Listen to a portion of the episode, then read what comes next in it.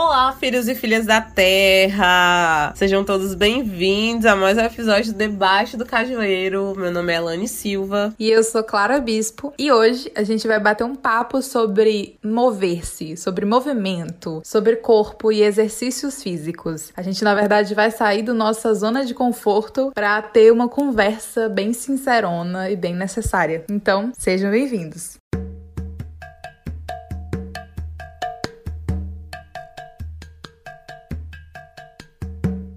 Então, né, gente? Movimento. Movimentar-se, mexer-se. Como diz minha mãe, tia Lui, menina, tia Lui. E assim, né, eu acredito que nessa conversa, assim como nas outras, apesar de nessa, nessa nova, nova fase, né? Enfim, essa nova estruturação do debaixo. Eu e Clara estávamos conversando bastante sobre, né, conversando no sentido de, de não existir tantos pensamentos paralelos como em outros episódios em que os nossos pontos eles são muito distantes, né? Mas, enfim, sempre com essa semelhança. Nesse episódio de exercícios, como eu já estava falando pra Clara, é, eu vou partir muito mais de uma de uma experiência anterior e pelo menos pelo que eu tô tentando fazer, eu comecei a tentar fazer desde que 2021 2021 começou, né, nessa pegada de se exercitar, me movimentar, movimentar o meu corpo de alguma forma todos os dias, nem que fosse por 10, 15 ou 20 minutos e tirar aquela ideia engessada de que é, exercício de verdade é levantar peso, é ir pra academia, e se não for assim, o que você tá fazendo não é válido, alongamento de 10 minutos que você faz assim que acorda não é válido. E enfim, tentando aí fazer uma desintoxicação dessa dessa ideia de que o exercício está atrelado a isso. E eu acho que uma das primeiras coisas que eu me lembro, né, ao falar sobre essa, essa categoria de movimento, é que muitas das vezes a gente esquece do valor, da qualidade de vida e bem-estar que está nos exercícios, né? Já que enfim, a gente vive numa sociedade imersa de padrões estéticos, padrões de beleza que são impostos sobre os nossos corpos, sobre a, a, a nossa mente. E acho que as pessoas esquecem do princípio base que é aquela coisinha que a gente aprende lá nas aulas teóricas de educação física sobre qualidade de vida, da importância que está atrelada aos exercícios físicos e, enfim, o nosso bem-estar. Mas claro, que esse bem-estar, infelizmente, ele não é distribuído de forma, é, forma balanceada, equilibrada para todos os indivíduos em sociedade. Assim como praticamente nada é problemáticas e processo, né? Mas vamos conversar sobre isso. Então, vamos começar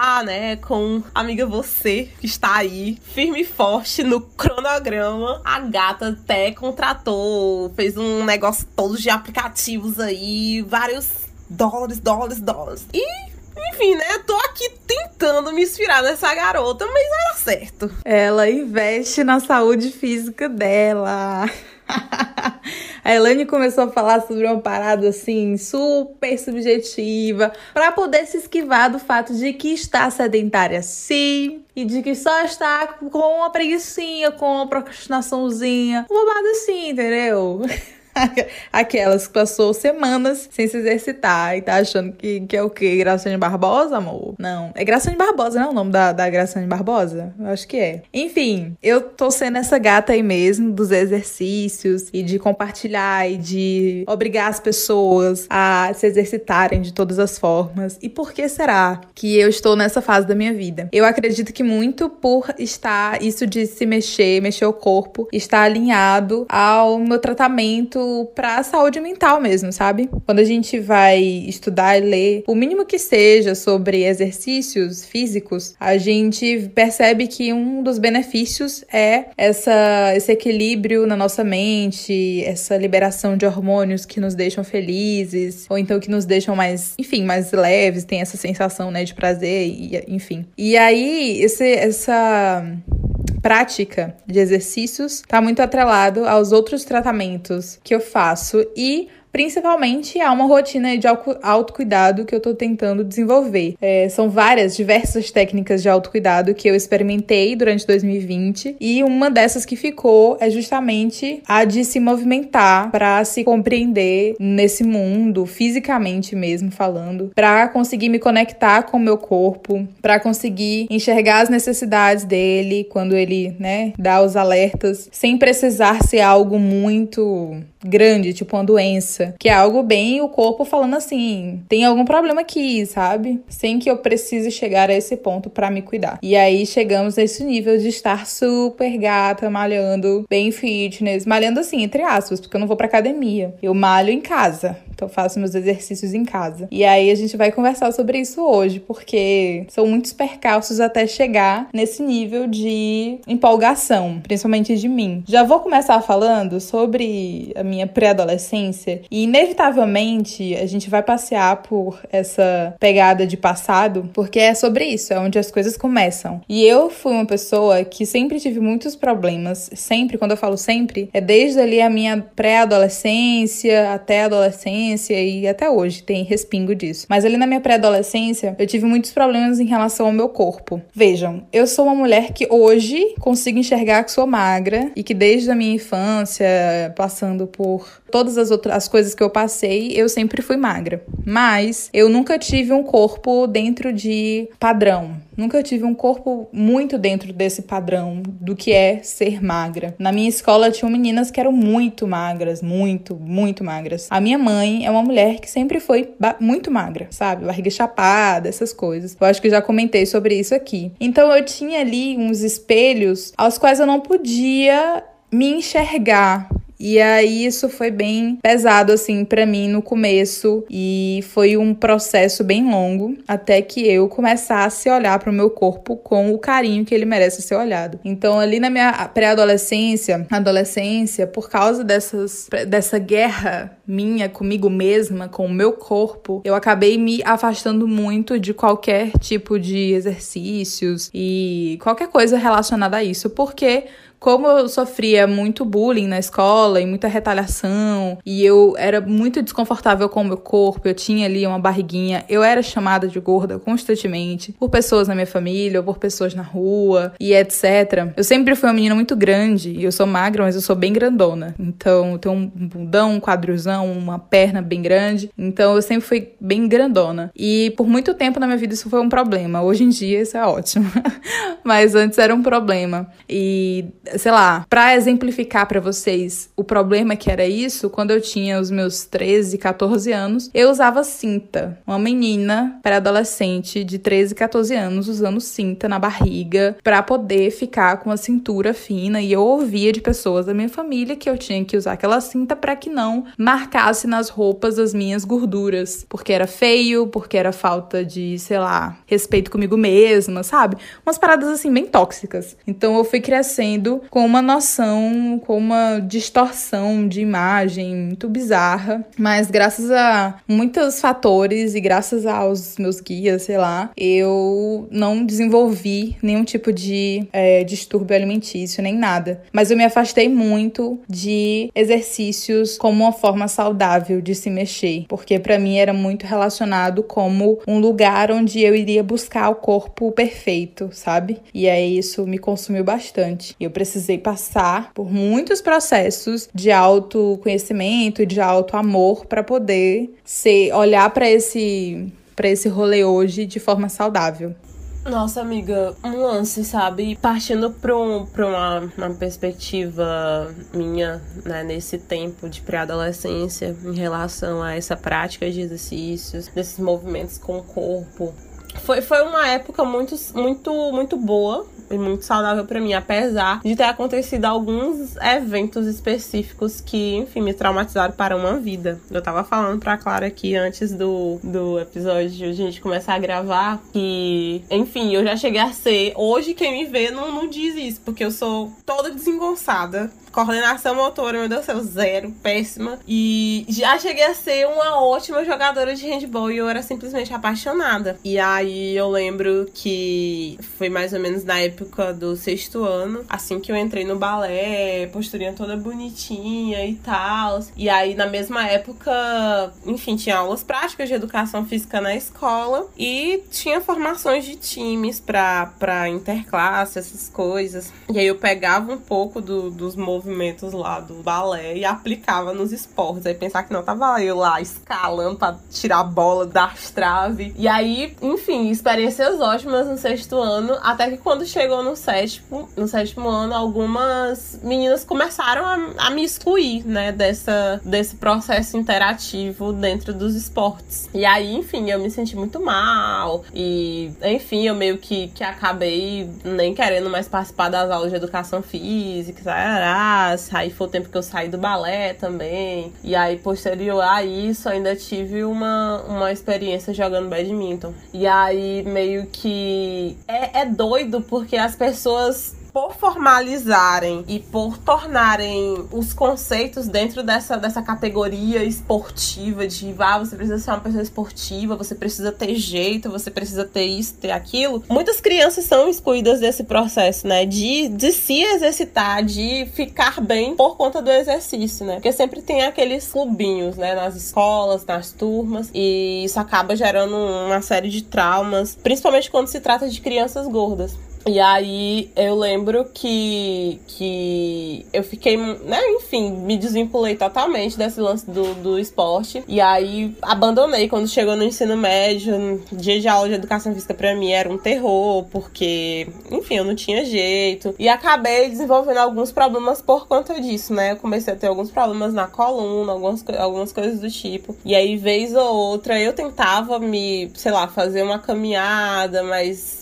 era sempre um processo muito de ir cinco dias e parar, ou ir quatro dias e parar, aí começar a correr e desistir. E, meu Deus do céu, isso começou a, a ter várias, várias começou a provocar várias reações no meu corpo, inclusive ano passado para mim, nesse termo de, de exercícios e movimento foi o pior, porque foi uma coisa tão doida. Eu tinha até falado pra Clara, eu tava tendo cólicas horríveis, horríveis que eu nunca tinha sentido na minha vida, principalmente por conta, né, de não estar saindo de casa, não ter aquela, pelo menos aquela rotina de estar andando léguas lá na UFP, de sair de um setor para outro até Rio e Tararás. É, e aí isso foi fazendo muito mal pro meu corpo. E aí eu só fui me tocar de que eu precisava fazer alguma coisa esse ano, porque até então, na minha cabeça era: não, se não for pra eu fazer uma academia, então é melhor eu nem ir. Aí, é, eu tinha essa coisa absurda na minha cabeça, como se eu só pod... a academia fosse o único espaço no mundo para exercitar, me exercitar e movimentar o meu corpo e excluir todas as outras possibilidades. E além da, enfim, daquele conceito engessado de exercício que as pessoas aplicam para, sei lá, alguma mudança estética, coisas do tipo. E não via apenas pelo, pelo bem-estar. Até que esse ano, né, as coisas começaram a tomar um rumo diferente. Amiga, tu falou esse negócio dos esportes da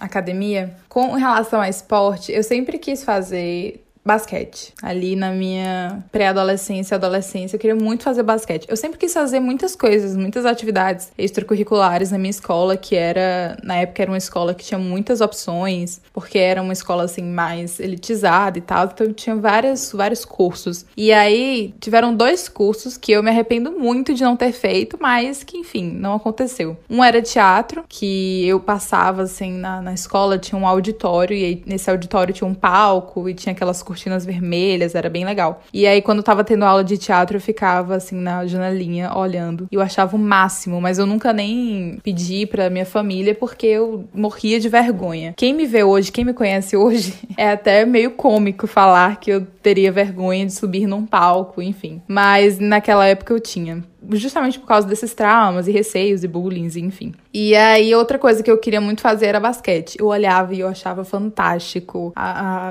aquele povo jogando basquete, pulando e batendo aquela bola maravilhosa. É, era a bola que eu achava mais fantástica, era de basquete. Eu sempre gostei muito de assistir vôlei e de ver tanto na televisão quanto pessoalmente mesmo, a galera lá da escola que também jogava. Mas eu só brincava ali na aula de educação física, nunca foi algo que eu realmente iria praticar aquele esporte. Então, tenho aí essas frustrações que eu carrego comigo e que, quem sabe, um dia eu não desenvolva e faça, entre num, num curso de basquete, alguma coisa assim. Mas que são coisas que eu me arrependo. E digo para você, caso você seja uma meninazinha novinha, que assim como eu passou por essas questões de corpo e passa por essas questões de corpo, cara, mete a cara, sabe? Porque retaliações a gente vai sofrer de, em muitos aspectos. Principalmente se você é uma pessoa fora do padrão, principalmente se você é uma pessoa não branca, você vai receber todo tipo de retaliação, porque é isso que fazem com a gente. Principalmente nesse momento agora, onde a pressão estética, que é uma invenção do capitalismo, é muito pesada, sabe? Onde existe uma lipo pra gente que já é magra. Bizarro, bizarro. Mas enfim, esse não é o ponto agora. Mas se joga se você tem essa vontade, e que foi uma coisa que me motivou a fazer os meus exercícios. Eu fiz balé quando eu era bem criancinha, mas aí eu saí também. E tenho essas experiências, sabe? Tipo, fiz balé, mas depois saí, nunca mais fiz nenhum esporte. É, há uns anos atrás, acho que uns seis anos atrás, a minha mãe começou, uns sete anos, na verdade, atrás, a minha mãe começou a fazer academia e ela ficou nesse fluxo frenético de academia. Eu tentei fazer também por, por um tempo, mas não rolou. Porque, sei lá, era um, foi uma experiência que não, não era legal para mim naquele momento. E aí, depois de um tempo, eu, eu perdi a vontade. E aí, quando chegou 2020, que a gente se enclausurou em casa por conta da quarentena e etc., eu precisava mexer o meu corpo de alguma forma, porque, sei lá, eu fiquei um mês em casa sem fazer nada, sem me mexer de forma nenhuma, e aí eu tava ali já quase gangrenando no sofá. Então eu precisava fazer alguma coisa. E foi aí que eu comecei a fazer yoga porque ah, os aplicativos, os algoritmos da vida me recomendaram um aplicativo que estava gratuito, inclusive é o aplicativo que eu uso hoje. E aí eu comecei a fazer, praticar yoga sozinha em casa com a ajuda desse aplicativo e foi incrível, porque eu comecei a sentir partes do meu corpo que eu nem sabia que existiam. dores, bastante dores. Eu comecei a perceber os lugares onde eu não tenho tanta mobilidade, onde eu tenho realmente dificuldades por causa da yoga e não só da yoga, indiana, que era a que eu tava praticando na hora, no momento. Mas depois de um tempo eu comecei a praticar Kinetic Yoga e com a Kinetic Yoga eu consegui identificar a, as dores específicas que eu sentia. Então eu tenho uma dor que ela é uma dor de muito tempo no joelho direito e essa dor ela começou a se intensificar à medida que eu ia intensificando os exercícios de yoga. Então eu identifiquei isso sozinha, fui no médico, fiz fisioterapia por um tempo e etc. E aí eu tenho N problemas de coluna que vem da minha infância e adolescência e também hereditário, porque minha família toda é toda cagada das costas. Mas aí entrou nesse rolê. E aí ano passado eu comecei a fazer yoga, a me enxergar enxergar de outra forma, enxergar o meu corpo e o potencial dele de outra forma. E foi super expansivo, assim, sabe? Foi super libertador mesmo. Amiga, você falou sobre essa sua vontade de e esse apreço pelo basquete. É, e me fez lembrar sobre uma vontade muito grande que eu tenho.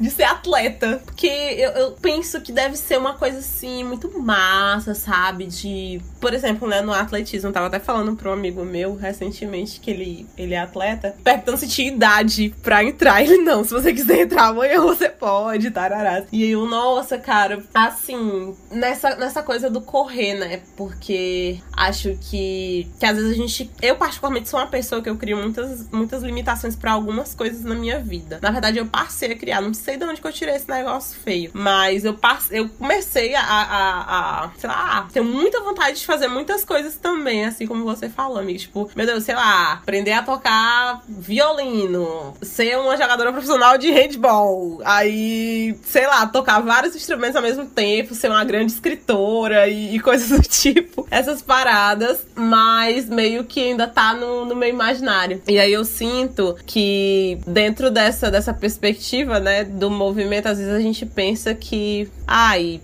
tarde demais ou não adianta fazer porque eu não vou fazer muita coisa ou talvez isso não não me traga o resultado. E é onde mora o problema, né? De muitas das vezes algumas pessoas não se exercitarem, não tomarem essa iniciativa do movimento de, de mexer-se porque esperam ver naquilo um resultado, mas não atrelado ao bem-estar, mas atrelado à estética. Então, pensando nisso como um resultado, né? Uma, uma coisa que, que tem que ter uma, uma consequência direta e, enfim, e aí foi para eu poder entender essa, essas coisas de não colocar esse tipo de, de pressão sobre esses exercícios demorou assim ao, ao, algum tempo, sabe? E aí foi quando, inspirada pela Clara, como eu já falei, eu comecei no início desse ano a fazer exercícios, né? Conheci o, o canal da Coco Fitness e eu me apaixonei, né? Eu lembro de, da Gabi de Preta fazendo uns stories sobre. E aí, muito bom. É, os movimentos, né? As danças, as músicas são bem uma pegada de,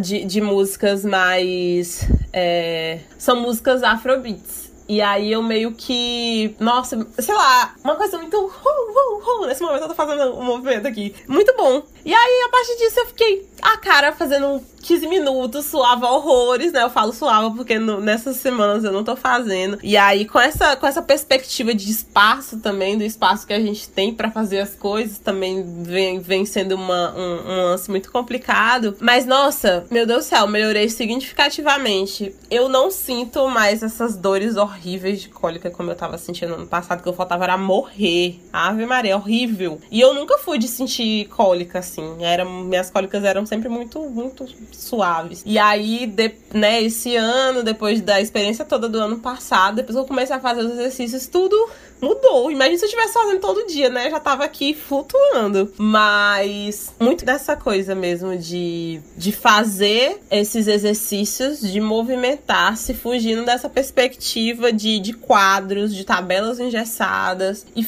e ser espontânea. Apenas fazer, fazer o básico, fazer o que o teu corpo tá pedindo naquele dia e, enfim, focar nessa, nessas coisas também, além da disposição que, esse, que esses exercícios vão nos trazendo pra gente executar os nossos projetos, de, de pensar mais sobre os nossos sonhos, de ter mais tempo, sei lá, aproveitar o tempo aqui, aproveitar o tempo de vida e viver.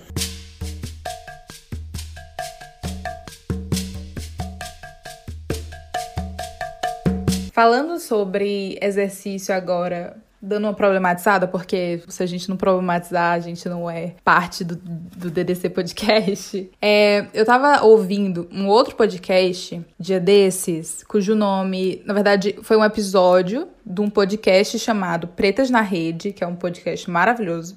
E o nome desse episódio é Se Exercitar é uma Revolução? E aí é uma pergunta. Eu acho que é o episódio número 46. Elas convidam um profissional de educação física e eles têm um papo muito interessante sobre exercícios físicos. É um episódio muito é, interessante de ouvir, porque foge um pouco da perspectiva que a gente tá acostumada nessa pegada de redes sociais, porque eles são pessoas pretas conversando sobre exercícios físicos para pessoas pretas, sabe? Dentro dessa realidade. E aí no episódio, eles conversam, elas começam a conversar sobre o acesso que pessoas pretas têm aos exercícios como uma forma de autocuidado mesmo e não como uma forma de de trabalho, porque a gente, nesse país, e não só nesse país, mas em vários outros, mas olhando a nível Brasil, a gente viveu o processo de escravização. E dentro desse processo de escravização, as pessoas pretas, principalmente, mas as pessoas indígenas também, enfim, todos que não eram brancos, eram muito jogados nesse lugar de trabalhos manuais, trabalhos laborais, que você tem que colocar ali a sua mão na obra para, enfim, fazer um esforço. Inclusive, é um tipo de trabalho que até hoje em dia é muito desvalorizado porque é muito atrelado à pobreza, à pobreza intelectual, ao fato de uma pessoa ser, por exemplo, pedreiro, ser uma pessoa burra, má informada, ou então uma faxineira ser uma pessoa burra, má informada, enfim. E aí, é, isso é muito ligado à população de, de renda baixa, ou então a população pobre mesmo, e principalmente a população negra. Dificilmente você vai ver influencers de estilo de vida saudável e etc. que sigam um padrão afrocentrado, né, de manutenção. Geralmente a gente vê o quê? Gabriela Pugliese como referência em saúde, sendo que é uma pessoa que nem é formada na área, mas enfim. E aí ela nesse papo eles conversaram muito sobre o que que é o exercício exercício físico para fora de uma questão de trabalho, uma questão de trabalho árduo mesmo, sabe? De puxar peso, de, de segurar, aguentar carga, enfim. E aí começa-se ali uma discussão até que ponto a gente tem ou teve esse acesso a vida toda a se movimentar, mas que antes era algo muito relacionado a sofrimento, dor e falta de acessos. E hoje, é, você ir fazer um crossfit, derrubar pneu, levantar pneu, pular de, de escada, pular de coisa, não sei o que, essa parada toda é bem cara e talvez até bem elitizada. Eu não vou comentar, né, sobre o que eles disseram, mas era basicamente essa conversa, é muito interessante, sugiro que vocês ouçam. Falando mais uma vez o nome do podcast, é Pretas na Rede, o episódio número 46. Se exercitar é uma revolução? Ouçam, porque é muito válida essa conversa conversa. Mas voltando para nossa realidade aqui, é, que no caso é a minha de Elane, que já estamos bem resolvidas nesse aspecto de entender que o exercício é algo mais para o cuidado da nossa saúde, afinal a gente não precisa. É... Amiga, quando você fala sobre, sobre isso, eu lembro de uma coisa muito característica que na verdade nunca tinha parado para pensar. Meu pai é um homem negro que a vida inteira trabalhou com serviços muito exaustivos. Ele já já trabalhou em aquelas casas de construção, levantando não sei nem quantas centenas de, de telha no ombro. Enfim, sempre serviços extremamente exaustivos que, que já fizeram com que ele passasse por acidentes terríveis. E ele sempre tratou isso, né? Ele sempre disse: Ah, eu, é, como é que ele falava? Minha filha, você tá muito sedentária, você tem que fazer um exercício. Aí o pai, pois, pois então vamos fazer caminhada comigo. Ele, ah, não sei o que, eu não preciso não, eu já me exercito, eu já me exercito todo dia, né? Eu já, já sou uma pessoa pessoa que, que tem essa prática de exercício. Atualmente ele ainda não trabalha, né, mais com, esse, com esses serviços, mas vez ou outra ele trabalha como pedreiro e tal, construindo muro, essas coisas, e querendo ou não, às vezes ele pega peso e, e anda de bike carregando muito peso. E aí ele também trata isso como um exercício, só que ele fala de uma forma tão natural que de certa forma, tira o significado da exaustão que esse tipo de exercício traz. Então, não seria a, a, essa mesma perspectiva que a gente está trazendo de movimentar-se, né? Por isso que eu achei muito, muito interessante e importante tu ter falado sobre isso. Porque essa é a realidade da maior parte da, da população negra no Brasil. Inclusive, tem um, um trechinho de um, de um livro. É, que eu li recentemente, na verdade não li, não li o texto todo, é da Françoise VG, que ela vai falar sobre feminismo decolonial, e aí no meio do livro ela fala sobre as empregadas domésticas no Brasil. E aí ela diz assim: um segundo grupo de. Ela fala, né, sobre, sobre essas mulheres que que desempenham um trabalho perigoso, um trabalho mal pago e considerado não qualificado, que inalam e utilizam produtos químicos tóxicos e empurram transportam cargas pesadas, tudo muito prejudicial à saúde delas. E geralmente viajam por longas horas de manhã, cedo ou tarde da noite. É, e aí ela fala, né, que um segundo grupo de mulheres racializadas que compartilha com o primeiro uma interseção entre classe, raça e gênero vai às casas da classe média para cozinhar, limpar, cuidar das crianças e das pessoas idosas para que elas que, que as empregam possam trabalhar, praticar esporte e fazer compras nos lugares que foram limpos pelo primeiro grupo de mulheres racializadas. No momento que a cidade abre nas grandes metrópoles do mundo, mulheres e homens correm pelas ruas, entram nas academias, salas de yoga ou meditação, aderindo ao mandato do capitalismo tardio que exige, que exige manter os corpos saudáveis e limpos. Essas mulheres e homens, na sequência de seus treinos, tomam um banho, comem uma torrada com abacate abacate e bebem um suco detox antes de prosseguirem com suas atividades. É, então a hora em que mulheres negras e racializadas tentam encontrar um lugar no transporte público para seus corpos exauridos. Elas cochilam assim que se sentam. Seu cansaço é visível para aqueles que querem vê-lo. E quando eu vi isso, né? A Clara, em um dos, dos a Clara, né, quando a gente estava fazendo o, o, o, roteiro do episódio, ela falou sobre essa perspectiva do é luxo se exercitar. E aí eu automaticamente lembrei dessa passagem desse, desse livro que fala sobre essa essa essa realidade fora dos contos de fada que as redes sociais nos nos passa todos os dias, né? A, a mulher branca lá na sua, no seu casarão, na sua mansão, com sua comida fit, indo pra yoga, pra academia e corrida ali na beirada da, da, da de, de, Copacabana e coisas tais. Enquanto mulheres e homens negros estão se exercitando, se movimentando, mas alimentando a, a retórica da de, desses serviços exaustivos. Então, para quem? Para quem são esses exercícios? Para quem fica com esse esse movimento saudável, esse movimento que, que faz bem, né? Em que momento da vida nós temos o direito de descansar e de, de nos movimentarmos para bel prazer, para o nosso bem-estar? E eu até retorno, né, ao que eu falei ontem sobre a manutenção dos sonhos de, de meus pais, partindo do que eu quero da minha vida, do que eu pretendo construir, do que eu pretendo alcançar, justamente sobre isso, né, de entender e de sempre ter visto que durante todo esse tempo a vida deles é, construiu-se muito sobre essa essa perspectiva do cansaço, né, de pessoas que se exercitavam, mas estavam machucando o seu corpo, que estavam esgotando a sua mente por conta de toda essa lógica represália de, de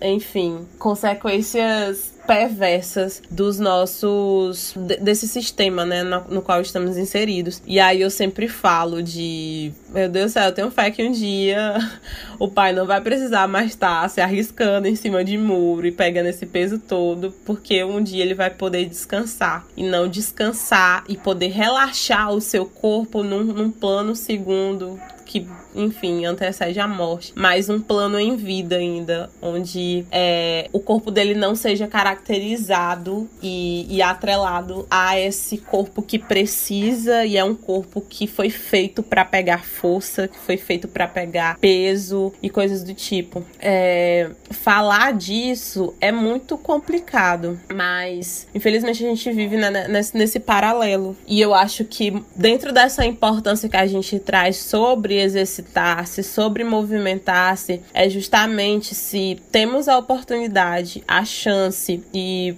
enfim, um dito privilégio de descansar, de em algum momento, né? Porque nem sempre acontece. É necessário que possamos fazer isso para que pelo menos consigamos mais na frente dar o descanso para essas pessoas que carregam o nosso peso também, durante uma vida inteira. Então, eu acho que vai para além da, da perspectiva de, de um bem-estar individual, mas de um bem-estar coletivo, de movimentar-se para ver os nossos bem também um dia poderem descansar assim como nós descansamos ou pelo menos estamos tendo a oportunidade que acredito que, que a maior parte de, de pais e avós de jovens negros, de jovens negras nesse país tiveram esse histórico, né, de vidas sofridas, em que muito peso é, muito peso quantitativo e qualitativo em cima dessa, desses corpos, né? E qualitativo quando falo de uma de uma ausência maior, né, dessa, dessa saúde mental que acaba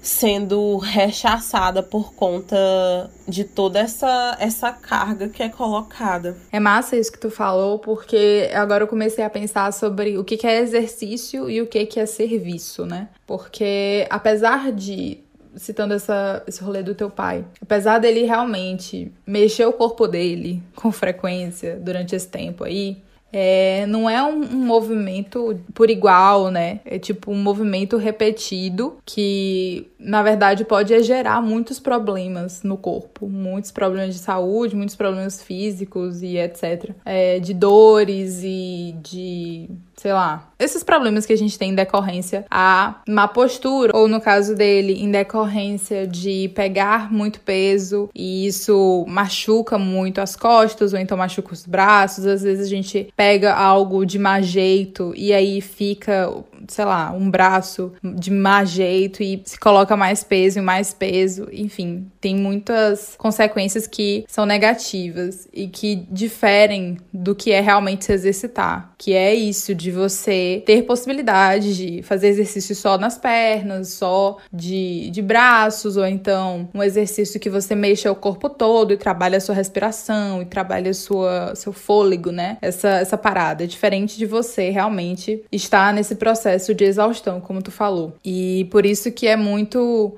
pesado quando pessoas que estão nesses cargos falam ou têm essa relação com o se exercitar. Mas pulando para outro assunto, falando sobre exercícios realmente, essa foi só uma provocação para poder a gente dar uma refletida, porque é impossível falar sobre assuntos de uma de uma pegada só do nosso lugar, né? Mas enfim, foi só para dar uma refletida. Pulando para nossa vida mesmo, o que que a gente tá aqui, eu e tu e outras pessoas fazendo em relação a exercícios, e voltando sobre a minha questão com o meu corpo, eu sempre tive essa parada que tu falou também sobre a estética, né? O se exercitar por fins estéticos, pela procura do corpo perfeito, ou então coisas nesse sentido. E eu tive muito isso na minha pré-adolescência, adolescência e iníciozinho aqui agora da juventude. Até que eu realmente comecei a buscar referências que se parecessem mais comigo, sabe? A gente é muito embebido por é, referências brancas brancas e muito magras, muito magras, ou então muito saradas, e você olha para aquilo ali e você acha que é isso, e não é, não tem que ser. Quando eu comecei a fazer yoga e enxergar o meu corpo fazendo yoga e as minhas limitações, foi bem complicado para que eu continuasse firme, porque eu não me enxergava ali no, nos, nos posts. Porque quando eu começo a fazer uma coisa, eu fico frenética, indo atrás de referências e referências, e eu comecei a ver muita gente muito magra. Até que eu comecei a procurar procurar pelos lugares certos, sabe? As influências certas. Com a yoga, eu tive muita referência da Rai Neon, que é uma blogueira branca, mas é uma mulher gorda e ela faz, pratica yoga já tem um tempo. E o fato dela compartilhar sobre isso me inspirou muito a não achar que existe um corpo específico para fazer esse tipo de exercício. É outra pessoa que não necessariamente é sobre é, yoga, mas sobre exercícios é uma gata que é a dona do arroba é, atleta de peso. É uma mulher preta, gorda, maravilhosa, que fala sobre esportes e sobre atividades físicas de uma forma pisar na cara dos gordofóbicos. Então ela traz essa pegada também. Ainda no, na pauta da yoga, eu acho importante a gente buscar referências que fujam desse nicho branco. Porque é isso, quando você pensa em yoga, você pensa em gente branca muito magra fazendo a parada. E não tem que ser assim, sabe? Não é assim. Eu pratico Kemetic Yoga. E dentro da Kemetic Yoga é uma modalidade de yoga que voltou às origens, que voltou lá em Kemet. Que para você que caiu de paraquedas aqui, Kemet é o nome original do Antigo Egito. E voltou lá no Antigo Egito, fez toda. Os mestres, né, fizeram toda uma pesquisa é, nos hieróglifos e em tudo que tava ali, que tá registrado ainda e que a gente tem acesso, porque tem muita coisa que tá registrado, mas a gente não tem acesso, então tem muita coisa que eles produziram, os queméticos daquela época produziram e que morreram com esses conhecimentos, porque, enfim, é um povo. Não, é o berço do mundo, enfim. E aí banharam-se ali nessa fonte de conhecimento conhecimento acerca dos hieróglifos e das pinturas, e enfim, desses, desses registros. E se vocês repararem bem nos registros, as pessoas, os seres humanos que estão ali, eles reproduzem muitas posturas que hoje a gente vê na yoga, só que vê na yoga indiana, enfim. Na Kemetic Yoga, a gente faz referência realmente a essas posturas, olhando por um lado de uma metodologia que trabalhe ali, sabe? A espiritualidade, a religiosidade e a filosofia quemética. Então, é, é muito além de reproduzir essas posturas. E é, foi muito importante ter contato com a Kemetic Yoga, porque tirou esse mito da minha minha cabeça de que yoga é coisa de gente branca. Sendo que não é. Definitivamente. Porque a gente tem registros dos povos queméticos, dos povos ali de Kemet, que tem muitas posturas que a gente reproduz hoje. Então, como que pode ser uma coisa de gente branca, sabe? E aí, essas explicações vêm da, do genocídio e do roubo mesmo, pela parte de pessoas brancas que foram a muitos países da África, roubaram seus conhecimentos, enfim, colocaram o seu nome. Mas é essa referência, buscar referências que se pareçam o máximo possível com vocês. Falando sobre a yoga ainda, a Kemetic Yoga Caso vocês queiram saber mais sobre, eu recomendo que vocês sigam a minha instrutora maravilhosa, que é a Ana Sou. Ela tá no Instagram, então procurem arroba Ana Sou, que ela faz bastante conteúdo referente a Kinetic Yoga e referente a paradas de vida mesmo. E outra pessoa que também faz bastante conteúdo sobre a yoga, mas acredito que seja mais pela yoga indiana, é a Sa Olebar. Ela é uma influencer também que faz conteúdo sobre autocuidado e principalmente sobre yoga. As duas, Ana Sou e Sa Olebar, são mulheres negras, então vale muito a pena conhecer. Enfim, amiga,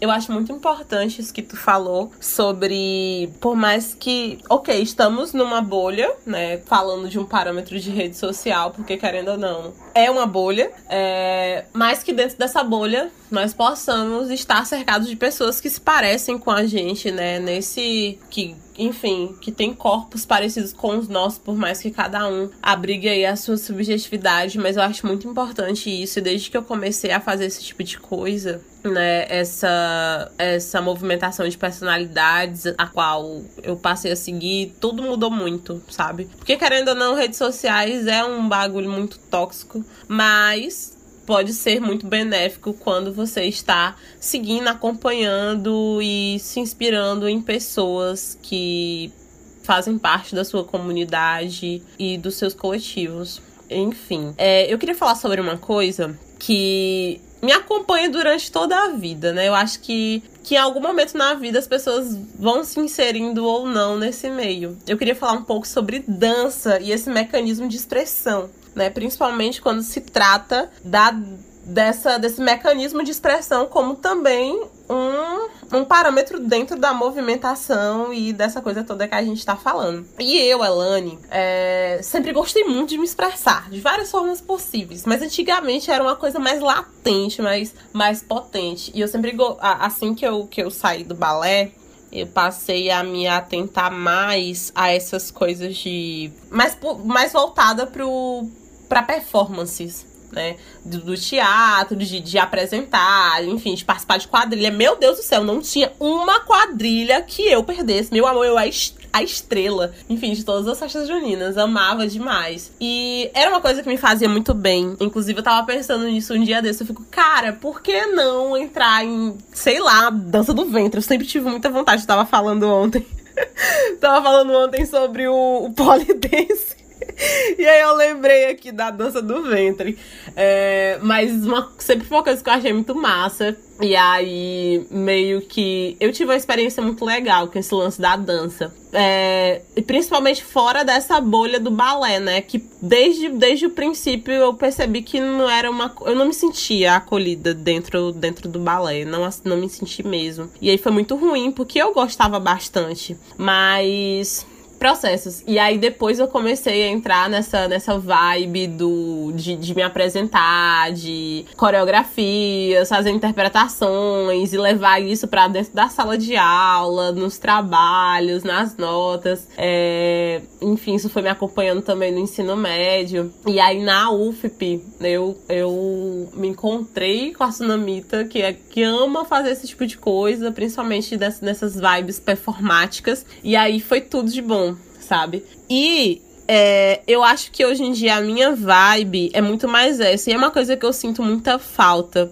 porque é uma coisa que realmente me tira da perspectiva esse lance da expressão por meio dessas performances, né? De jogar o corpo de uma forma que não seja, sei lá, você precisa seguir um passo específico, você precisa fazer um movimento, um movimento que tá naquele vídeo. Não, você vai se lançando pela expressão, pelo que o teu, teu corpo tá pedindo. E eu nunca fui de gostar muito dessas coisas coreografadas, tão tal que nas resenhas eu sempre me saí muito mal, né? De, tipo, ai, não vou me meter nisso porque eu não sou boa. Porque, enfim, a minha forma de dançar, ela é totalmente o oposto, sabe? Da, da, dessa, da, das categorias que as pessoas às vezes vão atribuindo. Tipo, ai, tu não sabe fazer essa, essa coreografia, então não vamos tentar. E eu cheguei em pontos, né? Principalmente em, momentos do ensino fundamental, em que algumas pessoas me tiravam das coisas assim, por dizer, ai, a Elane é muito desengonçada e coisas do tipo. E eu ficava muito mal com isso. Mas é que que eu tinha uma forma diferente de me expressar dentro do mecanismo dança. Então, meio que na minha vibe não, é, é não era essa da coreografia. E aí, eu acho que é um, uma das liberdades que o movimento traz pra gente, principalmente se a gente estiver partindo dessa coisa de não ficar dentro de mecanismos engessados, é que você pode fazer o que você quiser, a forma como você se sentir. É muito sobre, sei lá, liberdade e, e coisas mais. Então, eu acho que pensando nisso, não sei. Já que falei dessa, dessa vibe dos esportes, da, da, da do atletismo e coisas tais, iniciar alguma coisa aí na dança, e, enfim, dançar em casa mesmo e outras coisas mais, seria uma boa. Eu sempre gosto, mas quando chego dentro dessa, dessas zonas polarizadas de coreografias, eu já me. Hum, não sei não, hein? Porque as pessoas às vezes são chatinhas. Mas, enfim, tô nem aí. Mas sinto falta. E a dança é um negócio muito bom. Admiro horrores quem, quem também faz os rolês tudo coreografadozinha, coisa bem bonitinha. Eu fico, cara, queria ter essa coordenação motora para fazer desse jeito também. Mas tudo bem, vou, vou de acordo com os meus movimentos, as minhas expressões e a minha vontade de colocar esse meu corpo aí na, nessas plataformas. E vamos de afrofunk, gata. Vamos de dança, vamos de mexer esse corpo, dançando e sensualizando ou não, dançando bastante funk, bastante forró, bastante samba. Esse rolê de dança para mim, ele me pega muito. Ah, um parêntese aqui, talvez vocês estejam ouvindo um barulhinho de chuva, mas é porque nesse momento em que estou gravando, cai água aqui nessa Teresina, viu, amigo? Mas enfim, fecha parênteses. Voltando, dança sempre foi uma coisa que me pegou muito, porque eu fiz balé, né, quando eu era pequenininha, mas aí eu fui crescendo e fui me afastando. Só que a dança ela sempre teve muito presente na minha vida. E eu nunca enxerguei muito como um exercício, porque era, sei lá, só uma coisa divertida e tal. Depois que eu conheci Beyoncé, amor, tudo na minha vida era querer fazer estileto, que ainda não fiz mas um dia acontecerá fazer umas aulas de estileto babado. Estileto é uma dança que meio que ficou muito popular depois da, da Beyoncé e tal. É uma dança que se faz em cima de salto alto, uma dança bem sensual e paz. E aí eu sempre quis muito fazer estileto. Um dia vai acontecer. Mas enquanto não acontece, eu vou dançando meu funk babado. Até que eu descobri um rolê maravilhoso chamado Afrofunk, que é uma iniciativa lá do Rio de Janeiro, onde uma galera se organizou para dar oficinas sobre movimento, dança, mas concentrado principalmente em movimentos de quadril. E aí entra essa parada do afrofunk, porque são movimentos de quadril muito. Eh, que ela busca, na verdade, a chefona da porra toda, que é a Thaisa Machado, ela busca muito referências no território africano. E aí ela vai buscando nos lugares os estilos de dança, e vai estudando bastante e vai desenvolvendo alguns exercícios de soltura de quadril e etc. E o, a chave de ouro é colocar a cereja do bolo e colocar o funk como ingrediente principal, porque você vai treinando ali aqueles exercícios de quadril e dançando um funkão, que é uma delícia. E foi a melhor descoberta da minha quarentena, meu Deus. No começo da quarentena ela começou a fazer umas lives e eu comecei a acompanhar e foi tudo a minha vida, porque eu não tinha noção da importância que é você mexer o seu quadril. Se exercitar é bom, é ótimo, você fazer, sei lá, academia, ou então corrida, ou então, sei lá, essas paradas assim. Fazer yoga é tudo de bom. Mas você mexer o seu quadril, amor, não tem pareia. Tem muitas vantagens de você fazer exercícios de movimento de quadril. Quem sabe um dia eu faço uma publicação lá no meu Instagram falando sobre isso. Mas sempre eu tô colocando nos stories coisas referentes a isso, porque é fantástico. E aí já fica aqui a indicação para vocês. Procurem lá no, no Instagram, Afrofunk Rio, que é Mara. E não só falando sobre essa pegada de funk, mas falando sobre as outras danças, essa descoberta melhorou muito essa minha, minha relação com o meu corpo, porque a Thaisa, que é a chefona do Afrofunk, ela é uma mulher que tem um corpo muito fora do padrão que se espera, sabe? E aí ela parece, o corpo dela parece muito com o meu. Então eu olho para ela dançando e rebolando, eu acho tudo. E eu acho que é isso o recado central desse podcast, desse episódio, na verdade. É você buscar referências que se pareçam com você, sabe? Se não for no funk, se sua parada for mais clássica, buscar referências no balé, sei lá, uma Ingrid Silva, enfim, pessoas que se pareçam com você e que te incentivem a entrar nesse mundo, sabe? Nessas mudanças. Ah, uma outra indicação fantástica que eu vou fazer para vocês. Essas minhas indicações aqui são ouro e elas vão ficar todas na descrição desse episódio. Então, se você não captou e não deu tempo de pegar o caderninho e anotar, ou então de pesquisar já direto no celular, vai ficar na descrição do episódio com um link e aí vocês só clicam e vão. É a, outra dica de ouro é Yoga Marginal. Yoga Marginal também é uma iniciativa lá do Rio de Janeiro, de uma gata maravilhosa que eu esqueci o nome dela agora. Desculpa, amiga. Mas enfim, e ela trabalha várias modalidades de yoga, mais uma que é fantástica também, é a Sarra Yoga. É tudo a minha vida. Tem algumas lives de Sarra Yoga lá no Afrofunk Rio, então se vocês procurem, que nada mais é do que ela começa uma sequência de yoga que acredito que seja em sua maioria em yoga indiana. E aí ela começa a sequência, a gente repassa todas as posturas e depois ela re refaz a sequência, só que com o funk atrás de fundo e agora com movimentos que são mais parecidos com os movimentos que a gente faz no funk. Cara, é tudo na minha vida. É muito, assim, intenso, sabe? É um desafio muito grande, mas é uma delícia. Então aqui ficam as minhas duas últimas indicações para vocês para coroar esse episódio de um jeito maravilhoso. Perfeita!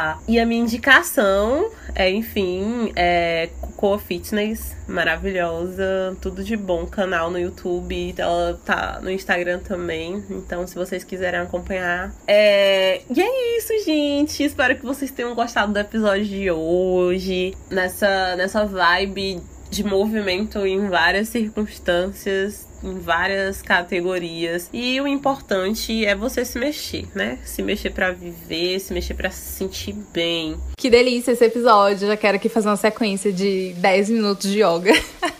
Aquelas. E a minha amiga tá super triste porque não tá fazendo exercício. Eu sei que essa tristeza é por causa disso, amiga. Enfim. É, muito obrigada por terem ouvido esse episódio. Espero que vocês tenham gostado, assim como a gente. É, recado final: se você tem um corpo, mexa-o. Independente de como for, independente da modalidade, do exercício, enfim, de quanto tempo que você vai fazer, a frequência. Só mexe esse corpo. Vai caminhar, vai pedalar, vai assistir um vídeo no YouTube, vai baixar um aplicativo de yoga, sei lá, vai se mexer, gato.